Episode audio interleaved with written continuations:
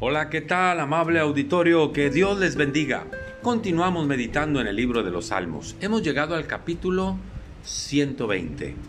¿Qué hace usted cuando su alma se siente angustiada? Cuando se siente temerosa. Le voy a compartir la experiencia del salmista. Dice el primer versículo, a Dios clamé estando en angustia y Él me respondió. Clamé al Señor cuando estaba en angustia y Él me respondió. Quiero recordarle que Dios nos escucha y que Dios nos responde. En el Salmo 34 dice, por ejemplo, el versículo 4, Busqué al Señor y Él me oyó y me libró de todos mis temores. ¿Cuáles son sus temores? ¿Cuáles son los temores que usted tiene hoy en día? ¿Una enfermedad? ¿Una escasez? ¿La falta de provisión?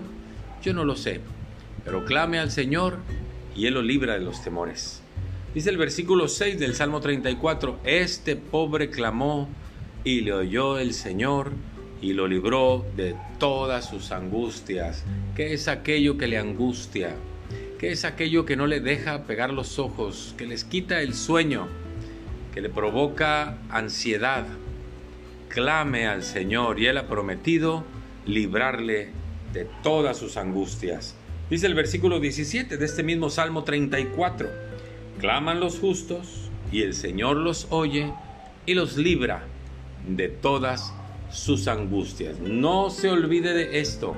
Cuando clamamos al Señor, cuando buscamos el rostro de Dios, nuestros temores y angustias se van.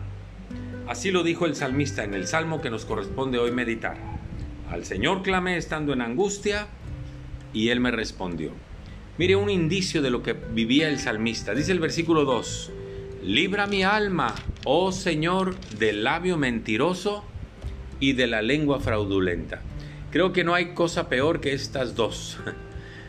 un labio mentiroso que nos hable mentiras, que nos diga mentiras, que nos cuente falsedades y las cuentan con tal vehemencia, con tal fuerza, que hasta el hombre que las cuenta, la persona que las cuenta, cree que son verdades.